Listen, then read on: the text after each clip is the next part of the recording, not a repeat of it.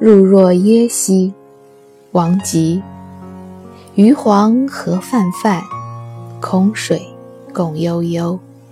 映霞生远秀，阳景逐回流。蝉噪林愈静，鸟鸣山更幽。此地动归念，常年悲倦游。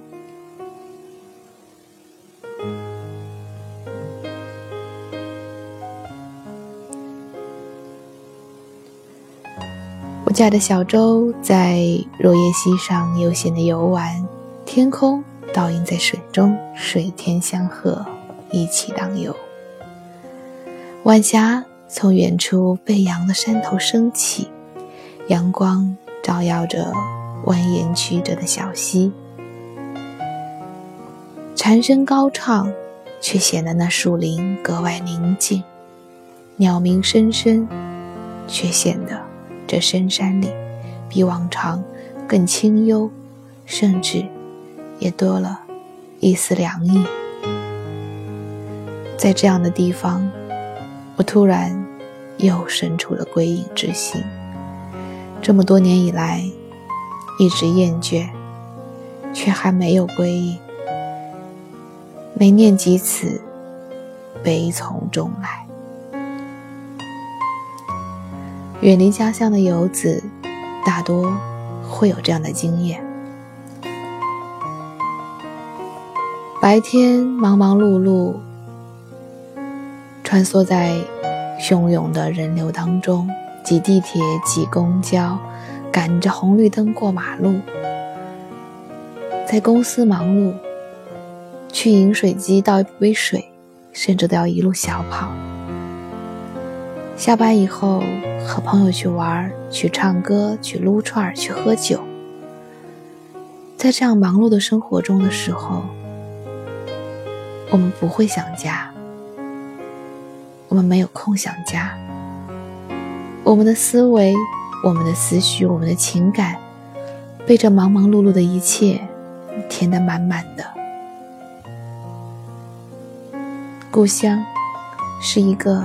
像牌坊一样的存在，我们知道它在那里，但是我们想不到它。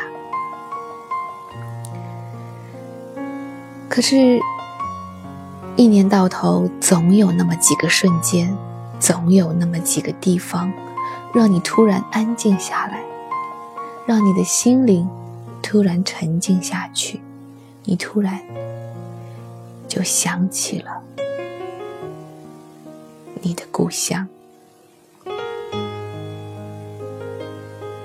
也许是父亲、母亲，也许是你家楼下你喜欢的那一个卖馄饨的阿姨，她的手艺；也许是你儿时读书的校门口那一个。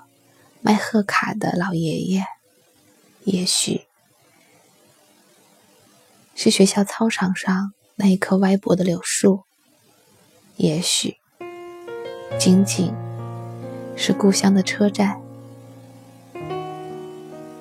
车站白天的嘈杂，夜晚的宁静，路边的一排大排档，给这夜晚的宁静增添了一丝生气。却又更显得，当没有火车经过的时候，那车站的广场越发的安静。